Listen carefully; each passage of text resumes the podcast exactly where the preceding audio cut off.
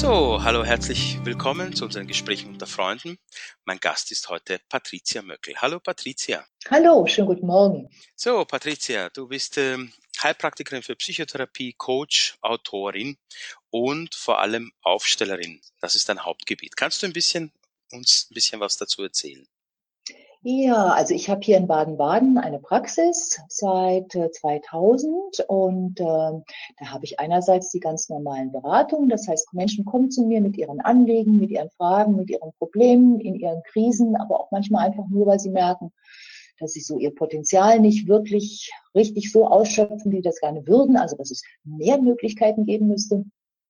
Und äh, meine Schwerpunkte sind eben, dass ich systemisch arbeite, dass ich eben nicht nur auf den Einzelnen gucke, sondern auf all das, was er mitbringt. Und ähm, neben dieser Einzelberatung, dem Einzelcoaching, habe ich eben auch alle sechs Wochen äh, ein, ein, ein Seminar, klassisch in der Gruppe Familien-Berufsaufstellung und habe alle zwei Monate eine Ausbildungsgruppe, wo ich eben anbiete, eine Gruppe von Menschen, den systemischen Berater, den sie, also zu, zu, es nennt sich systemischer Berater und es geht darum, selbst zu lernen, worauf kommt es an bei der Aufstellungsarbeit. Also das ist so auf drei Säulen aufgebaut. Das eine ist natürlich erstmal so die Regeln, denn um, Worum geht's eigentlich? Umgang mit, mit, mit dem, was man wissen müsste, damit man ein gutes Rüstzeug hat und da nicht nur Unsinn baut. Ähm, das andere ist so die Achtsamkeit ähm, für das, was gerade ist. Also aus welcher Haltung heraus mache ich das? Und ähm, und dann natürlich so dieses, äh, ja, der, einfach der, der therapeutische Umgang ähm, und worauf es zu achten gibt, was es äh, im, im, im Kontext äh, der, des therapeutischen Anwendens. Also das sind so die, die ähm, die Grundpfeiler von der Ausbildung, das ist alle zwei Monate und ähm, das kommt halt darauf an, wo man startet. Wenn jetzt jemand von systemischer Arbeit, Familienaufstellung erstmal noch nicht viel Ahnung hat, dann ähm, wird ihm wahrscheinlich ein Jahr nicht reichen, um es wirklich gut zu lernen. Dann sollte er schon zwei Jahre, äh, alle zwei Monate da ein Seminar machen. Äh, wenn jemand schon eine Ausbildung hat, schon den Hintergrund hat, dann kann es gut sein, dass das einfach noch so der dass diese, die einjährige Ausbildung dann schon äh, nochmal das nötige Know-how gibt. Ganz, ganz wichtig ist mir wirklich, dass wir auch immer praktisch arbeiten, also dass wir mit den Anliegen der Menschen arbeiten, dass sie ihre äh, dass sie, dass sie erstens klären sie dann ihre eigenen Geschichten. Das ist ganz, ganz wichtig, weil du kannst nur dann ein guter Therapeut, gute Therapeutin sein, wenn du mit deinen eigenen Themen durch bist. Sonst boah, jetzt weißt du in der Theorie alles und dann kommt irgendjemand und hat dein Thema und dann kriegst du ein, dann fällt dir nichts mehr ein. Also das heißt, dass du wirklich anfängst, deine eigenen Themen zu bearbeiten ähm, und dass das wir aber das so machen, dass alle was davon haben und alle daran lernen. Ne? So und es wird immer jemand, ähm, also ich, ich bin da nicht nur die Lehrerin, die das, die das ziert, sondern es ist immer eine, also die, die Leute probieren es selber aus und ich stehe ihnen zur Seite und das ist eine sehr effektive Form des Lernens. Genau, das wollte ich. Genau, das wollte ich jetzt als nächstes fragen. Also ähm, ich persönlich hatte das Glück, dass ich schon mal an so einer Aufstellung äh, teilgenommen habe. Aber wenn jemand sowas noch gar nicht kennt, wie muss man sich das, wie muss man sich den Ablauf so einer Aufstellung vorstellen? Also es gibt ja, es gibt ja ähm, Probleme, die sind aus uns selber heraus entstanden. Das heißt, wo ähm, die können wir auch relativ einfach aus uns selber heraus lösen. Also du hast irgendwann mal eine schlechte Angewohnheit angefangen und du weißt, du brauchst jetzt Disziplin und Durchhaltevermögen, um dir diese schlechte Angewohnheit wieder abzugewöhnen. Dann gibt's Probleme, die sind entstanden, weil uns als Kindern irgendwelches dummes Zeug erzählt wurde, dass wir es irgendwie, dass wir nicht richtig sind, dass wir Unsinn machen, dass wir dumm sind, wie auch immer. Da ist es ganz gut, wenn wir jemanden haben, also jetzt zum Beispiel einen Coach, einen Therapeuten, der uns, der uns erzählt, pass mal auf, wieso glaubst du, dass das wahr ist? Also der mit uns daran arbeitet und diese inneren Sätze verändert. Und dann gibt es Probleme, wo wir immer wieder an Punkte kommen, wo wir wie, obwohl wir wissen, dass wir es gerne anders machen würden, uns trotzdem irgendwie es nicht hinbekommen. Also, das heißt, ähm, obwohl wir gesehen haben, die Mutter war völlig unglücklich in ihrer Ehe, ähm, wir suchen uns genauso einen aus wie den Vater. Ja? Oder es geht einfach, es gibt eine Kontinuität im Unglück und wir, wir sehen das und trotzdem bleiben wir da drin? So. Und da wird's spannend. Da kommen wir zu diesen systemischen Geschichten, weil ähm, es gibt sowas, ja, wie so ähm, ungute Familientraditionen. Also da wird etwas weitergeführt, was gar nicht bei uns selber entstanden ist, sondern was über die Generationen. Also man weiß zum Beispiel mittlerweile ja auch, finde ich immer schön, da man sagen kann, ah, die Wissenschaft hat es jetzt auch festgestellt. Und die Wissenschaft hat auch festgestellt, was die Psychologen schon lange ahnen, dass nämlich Traumata tatsächlich auch die DNA verändern. Das heißt wirklich über die, über die, über die DNA weitergegeben wenn Menschen etwas Traumatisches erlebt haben. Und ähm, das heißt, das wird auf die Kinder weitergegeben. Und äh, also da gibt es, da gibt es ganz, ganz vieles, was, was im Prinzip aus unserer Vergangenheit vor uns geschehen ist, was in uns weiterwirkt. Und äh, da kann man über die Aufstellungsarbeit wundervoll was auflösen, äh, solche unguten Verstrickungen lösen. Ähm, manchmal reicht es einfach zu sehen, was da ist und manchmal muss man dann wirklich, also das wäre Genogrammarbeit und manchmal ist es eben auch ganz wichtig, das in einem Kontext in der Gruppe wirklich aufzulösen. Und ähm, es ist ziemlich schwer, das zu vermitteln. Also auch, ich kenne Aufstellungsarbeit jetzt seit 96. Es ist immer noch schwer, das zu vermitteln Beispiel. Das ist so dieses Beispiel, du hast, du hast einen Apfel und du kannst diesen Apfel beschreiben und sagen, der ist rot, der ist knackig und wenn du reinbeißt, schmeckt es süß. Und trotzdem, wenn, wenn du reinbeißt, hast du, weißt du auf einmal, was ein Apfel ist. Und so ähnlich ist das auch, weil du, du sitzt in der Gruppe und jetzt kommt jemand und äh, sagt, würdest du bitte für meinen Vater stehen, würdest du bitte meine Mutter repräsentieren, würdest du bitte mein Stellvertreter sein. Und ähm, du kannst dir erstmal gar nicht vorstellen, dass diesen Menschen kennst du nicht, ähm, du hast keine Ahnung von dessen Familie, von dessen Schicksal und der bittet dich jetzt und sagt, willst du für meinen Vater stehen? Und dann wirst du in, die, in den Raum gestellt, deswegen heißt es Aufstellung, äh, wirst du in den Raum gestellt und du hast vielleicht ein Gegenüber oder du stehst mit dem Rücken zu jemand, wie auch immer, das macht der, macht der Mensch rein intuitiv. Und auf einmal spürst du etwas anderes, was du vorher, als du da an der, an der Seite in der Gruppe gesessen hast, noch nicht gespürt hast. Und das ist dieses Phänomen, dass wir mit diesem wissenden Feld, mit diesem morphischen Feld arbeiten, äh, wenn wir und da eben Zugang bekommen zur, äh, zu, den, zu der Familie dessen, der da aufstellt. Mhm. Kannst du noch ein paar Worte zu diesem morphischen Feld sagen? Wie muss man sich das vorstellen?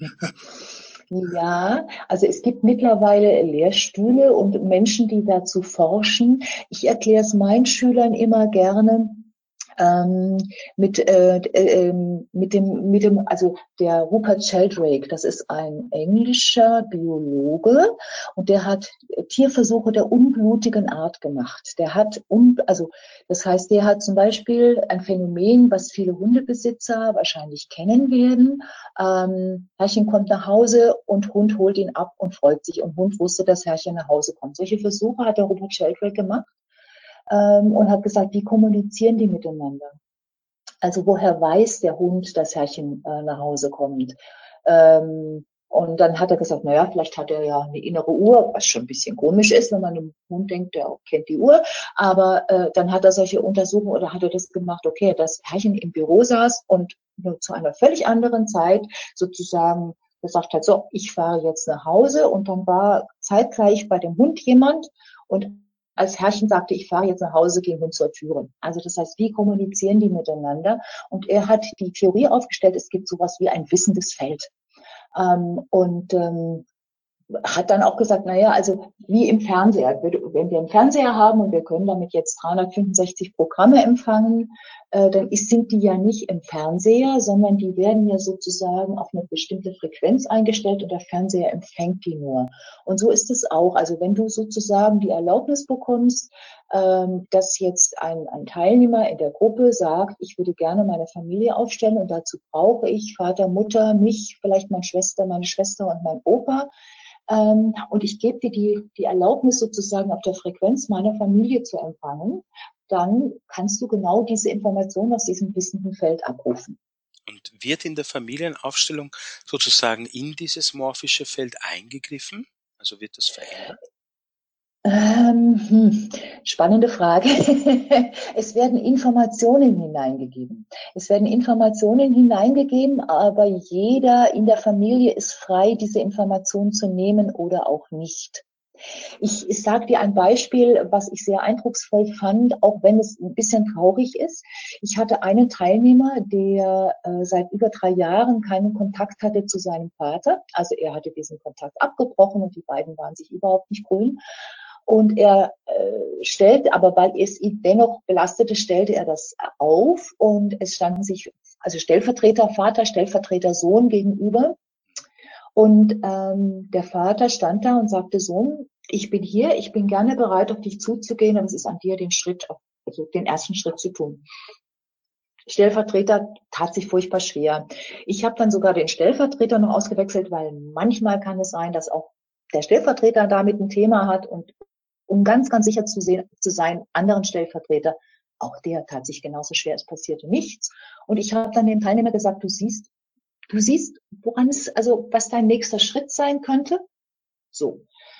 Ähm, ich habe ihn ein paar Wochen später beim Einkaufen getroffen und er kam auf mich zu und sagte, stellen Sie sich vor, was passiert ist. Zwei Tage nach der Aufstellung hat mein Vater angerufen. War ins morphische Feld gegangen, Impuls angekommen beim Vater. Vater ruft nach drei Jahren an. Und ich habe dann gesagt, ja und? Ja, wollte nur irgendein Werkzeug. Also diese typische Männernummer. Ne? So. Hm. Ähm, und habe ich gesagt, der kriegt nichts von mir. Also das heißt, es hat sich genau gespiegelt.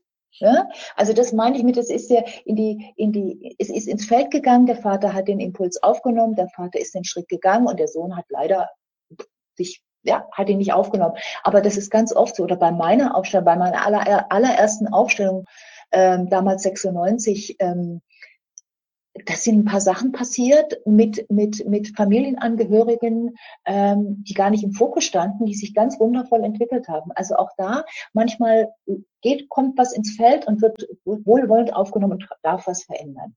Aber wie gesagt, wir haben immer die Freiheit, es zu nehmen oder auch nicht. Sehr, sehr spannend. Aber ähm, was mich jetzt noch ein bisschen bewegt ist, du hast jetzt erwähnt, du hast den Stellvertreter ausgetauscht. Generell, was kann man sagen, wenn jetzt jemand an einer Aufstellung teilnimmt ähm, und selber sozusagen also nur, nur Helfer ist. Welche Wirkung hat das für diese Leute? Ähm, also du stehst nie umsonst. Du stehst nie umsonst. Und wenn es einfach die, äh, das, das ist, dass du eine ganz, ganz spannende Erfahrung machst, die du so, ähm, die du so vielleicht noch nicht gemacht hast. Also ich, äh, ich stand einmal während meiner Ausbildung bei, ein, bei einer Aufstellung und ich hatte die schönste Love Story meines Lebens. Sie dauerte leider nur anderthalb Stunden, aber es war unglaublich, ja. Und es war ein wundervolles, tiefes Gefühl und ich habe es sehr, sehr, sehr genossen. Ähm, äh, in der Regel ist es so, dass du, ähm, dass du also ich habe ganz oft äh, Menschen, die dann anschließend sagen, ja, so ein Thema hatte ich auch, oder die auch sagen, ähm, äh, mit so einer, ich, ich fand es schön, mal auf der anderen Seite zu spüren, wie es der Mutter geht, weil ich bin sonst immer, ja, also mhm. ich, ich bin sonst immer diejenige gewesen, die es erlitten hat und jetzt war ich mal auf der anderen Seite. Also es ist, ähm, wir nehmen ganz, ganz viel mit aus den Repräsentanzen. Mhm. Und manchmal ist es wirklich verrückt, was passiert. Dass ich hatte eine Teilnehmerin, die lange, lange Jahre die Geliebte eines Mannes war ähm, und die da sehr drunter gelitten hat und ähm, die dann auch mal kam zur Aufstellung und ähm, als Repräsentantin sich das erstmal angucken wurde, wollte und gleich in der allerersten Aufstellung als die Geliebte des Vaters reingenommen wurde. Das wusste ja kein Mensch ne, von ihr. Ja, also solche Sachen, das passiert öfter. Und du machst nicht nur Familien- äh, und Berufsausstellungen, sondern ich habe ein bisschen auf deiner Webseite nachgesehen. Du sagst, du machst auch schamanische Aufstellungen. Das klingt ja nochmal spannend. ja, wobei ich würde mir jetzt nicht anmaßen, mich als Schamanin zu bezeichnen. Das wäre, das wäre mir wirklich anmaßen, zumindest ähm, in dem, in dem wirklichen echten schamanischen Kontext. Ich habe ähm, der, der Dan von Kampenhaut, ein, ein, ein sehr lieber Kollege, bei dem ich auch einiges lernen durfte, ähm, der hat zum Beispiel eine langjährige schamanische Ausbildung gemacht und ist Aufsteller. Und man kann solche Sachen kombinieren. Ja? Also die Schamanen arbeiten ja mit, mit Kräften, äh, die, die sie rufen, äh, mit denen, also die, die sozusagen, wo sie in, in dieses morphische Feld, in dieses wissende Feld gehen Und letztlich machen wir mit, mit guten Aufstellungen was ganz, ganz ähnliches. Und wenn ich das jetzt mit, mit, mit äh, schamanischen Aufstellungen, also du kannst zum Beispiel mit deiner Seele kommunizieren. Äh, ja, oder wir machen Aufstellungen, wo wir Körper, Geist und Seele aufstellen ähm, und die in Einklang bringen. Oder ähm, ich mische das auch manchmal munter. Also das heißt, ich mache das nicht nur so ganz klassisch mit Familie, sondern wenn ich sehe, dass die Eltern zum Beispiel dem Kind nicht ähm, äh, den Halt und die Liebe und das geben können, was das Kind bräuchte, weil es, ähm, weil die Eltern dazu einfach nicht in der Lage sind, dann nehme ich zum Beispiel das Leben mit hinein, ja, und weil das ist das, was das Kind tatsächlich bekommen hat. Und das gibt ein, also diese Vergegenwärtigung dessen, dass ich tatsächlich ein Leben im Rücken habe, das ist für manche wirklich ein Aha-Erlebnis. Und das wäre zum Beispiel so ein schamanisches Element. Mhm. Also schamanische Aufstellung wäre sozusagen ähm, nochmal ein, ein etwas weiteres Feld und, und einfach sehr gut, um sich selber weiterzuentwickeln. Ja, genau, ganz genau, ganz genau. Also ich mache das, ich, ich mache manchmal so offene Abende, wo ich das zum Beispiel anbiete, dass wir dass du so äh, verschiedene Anteile in dir aufstellst, deine verschiedenen Selbst aufstellst, äh, Körper, Geist und Seele, also so wirklich diese diese Geschichte, also mit, mit dir selbst, ja. Und das andere sind ähm, sind, wo wir Qualitäten dazu nehmen, die uns stärken im Leben, also die weibliche Kraft, das Leben, die Selbstliebe, ähm, sowas, was, was im Prinzip, was wir, äh, was uns nähren kann ähm, in unserer Weiterentwicklung. Mhm, mhm. Du warst in deinem ersten Leben ja Journalistin und du hast mir erzählt, dass du da schon die Möglichkeit hattest, äh, sehr viele unterschiedliche Lebensentwürfe zu sehen. Da hattest du schon, schon äh, kleine Dokumentationen über Meditation, Erdkräfte und ähnliches gemacht. Und ähm, wie hat das dann sozusagen eingeschlagen? Plötzlich Aufstellung und ein neues Leben. Wie kam das bei dir? Also ganz neu war das Leben nicht. Also ich habe, ich habe ja auch mal studiert, Germanistik und Geschichte und ich hatte mir damals überlegt, ob ich Psychologie studiere. Und dann war ich, ich muss sagen, für damals ganz schön klug, dass ich nämlich irgendwann entschieden habe, das lasse ich besser bleiben. Ich kläre erstmal meine eigenen Probleme, denn sonst wäre ich irgendwann mit 24, 25 fertig gewesen als Psychologin und ich, ich war, ich, ich habe gemerkt, dass ich mit meinem Problem ja bis dahin aber noch nicht durch gewesen wäre. Und ich habe mich dann erstmal, ich bin diese andere Schiene gegangen. Ich habe Germanistik und Geschichte studiert. Ich war politisch aktiv. Ich war so in dem Feminismus aktiv. Ich habe äh, Hörfunk gemacht. Ich habe dann bin zum Fernsehen gegangen. Aber die, diese Idee, was macht Menschen glücklich? Was ist das, was, was, was wir was Leben wirklich ausmacht, was so die Essenz ist und wie leben das Menschen, das war immer was, was mich, was mich sehr interessiert hat und ähm, ich habe dann immer so ein bisschen jenseits des Mainstreams geguckt, was gibt's da an Themen, was eben, also was du auch schon genannt hast, so Meditation, Ayurveda, ähm, ich habe aber auch ganz viele Interviews gemacht, einfach mit spannenden, mit spannenden Menschen äh, und habe denen also so die Möglichkeit gegeben, auch was vorzustellen. Ähm, ich habe aber auch, ich habe auch politische Sachen gemacht. Ich habe auch äh, was hier über Land und Leute gemacht. Ähm, aber es ist mit der Zeit, also und ich habe dann parallel, ich habe parallel, ich habe ich bin, also das allererste, was mich so in diese andere Richtung gebracht hat, dass es da noch mehr gibt als das, was der Verstand begreift, das war so, 87, äh, 88 mit Reiki. Das war so für mich der, der Türöffner. Und ich habe dann von da aus ganz viele andere Sachen gemacht. NLP, Hypnotrance, MDR, ähm, äh, lösungsorientierte Kurztherapie, EFT, MFT, ähm, Psychognomics, äh, Physio, oh, da stolper ich immer drüber, aber ne, also so dieses, dass man im Körper erkennt, wie ein Mensch lebt ähm, und eben dann Aufstellungsarbeit. Und ich fand es einfach nur so so so so faszinierend. Und es wurde immer faszinierender, weil das andere, der der Journalismus leider immer weniger faszinierend wurde, weil durch die ganzen privaten, durch diesen ganzen Druck mit den Einschaltquoten ähm, meine die die die meine Sendeplätze wegbrachen. Und irgendwann habe ich Sachen gemacht, wo ich dachte, boah, das interessiert mich nicht mehr. Und dann kam ich so in diese typische Midlife-Crisis und habe gedacht, will ich das jetzt noch bis zu meiner Rente machen? Und dann bin ich, bin ich irgendwann, hatte ich den Mut und bin gesprungen und habe gesagt, nee. Und habe dann mir so ein Sabbatical äh, gegönnt und habe während dieses Jahres dann die, die, die Prüfung gemacht zur Heilpraktik für Psychotherapie und habe dann hier meine Praxis langsam aufgebaut. Ja. Super. Ja, das war 2000. Okay, also was dann doch nicht so schlagartig, sondern war ein fließender Übergang sozusagen. Äh, naja, also dieses, dass ich meinen Vertrag zurückgegeben habe, das war schon schlagartig, aber natürlich hatte ich den Background so. Ich hätte mich jetzt nicht getraut, nach dem Sabbatical und einfach nur mit dem Schein in der Hand die Praxis aufzumachen. Da du ja schon einen Hintergrund, ne? Klar. Nee, nee, das war schon, es war beides, also es war beides immer da. Und die Journalistin hat mich auch nicht ganz verlassen. Ich bin immer noch ein wacher politischer Mensch. ja. Du wohnst aber auch in einer wunderschönen Gegend, in Baden-Baden. Ähm, ja. Machst du da irgendwas? Wanderst du? Fährst du Fahrrad oder machst du irgendwas in der Gegend gerne? Mm, also ich gucke jetzt hier zum Beispiel gerade auf die E-Burg. Das ist die, die, Burg in der Nähe. Da laufe ich gerne, wenn ich abends noch ein bisschen Luft habe, laufe ich da gerne noch hin. Äh, ich gucke hier ins Grüne um mich herum, zwitschert es gerade und ich freue mich jetzt irgendwie, dass bald der Frühling kommt. Ähm, ich Fahrradfahren ist hier mit diesen, hm, also sagen wir es mal so, ähm, das ist ganz schön steil hier fürs Fahrrad. Ah, okay. Aber also ich bin einfach unheimlich gerne draußen und in, äh, in der Natur und im Wald und ja, ja doch.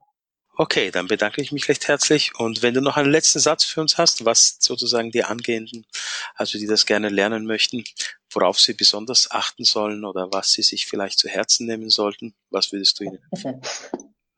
Ich würde Ihnen raten, tut's für euch. Tut's für euch. Guckt, dass es euch gut, dass euch gut geht, dass ihr eure Geschichten wirklich, also denkt nicht daran, was ihr damit machen wollt, nicht, denkt nicht daran, was ihr jetzt, wie ihr das beruflich nutzen könnt, sondern macht es in aller, allererster Linie für euch, entwickelt euch selber damit weiter, klärt eure Geschichten und dann wird sich das alles andere wird sich total wundervoll ergeben.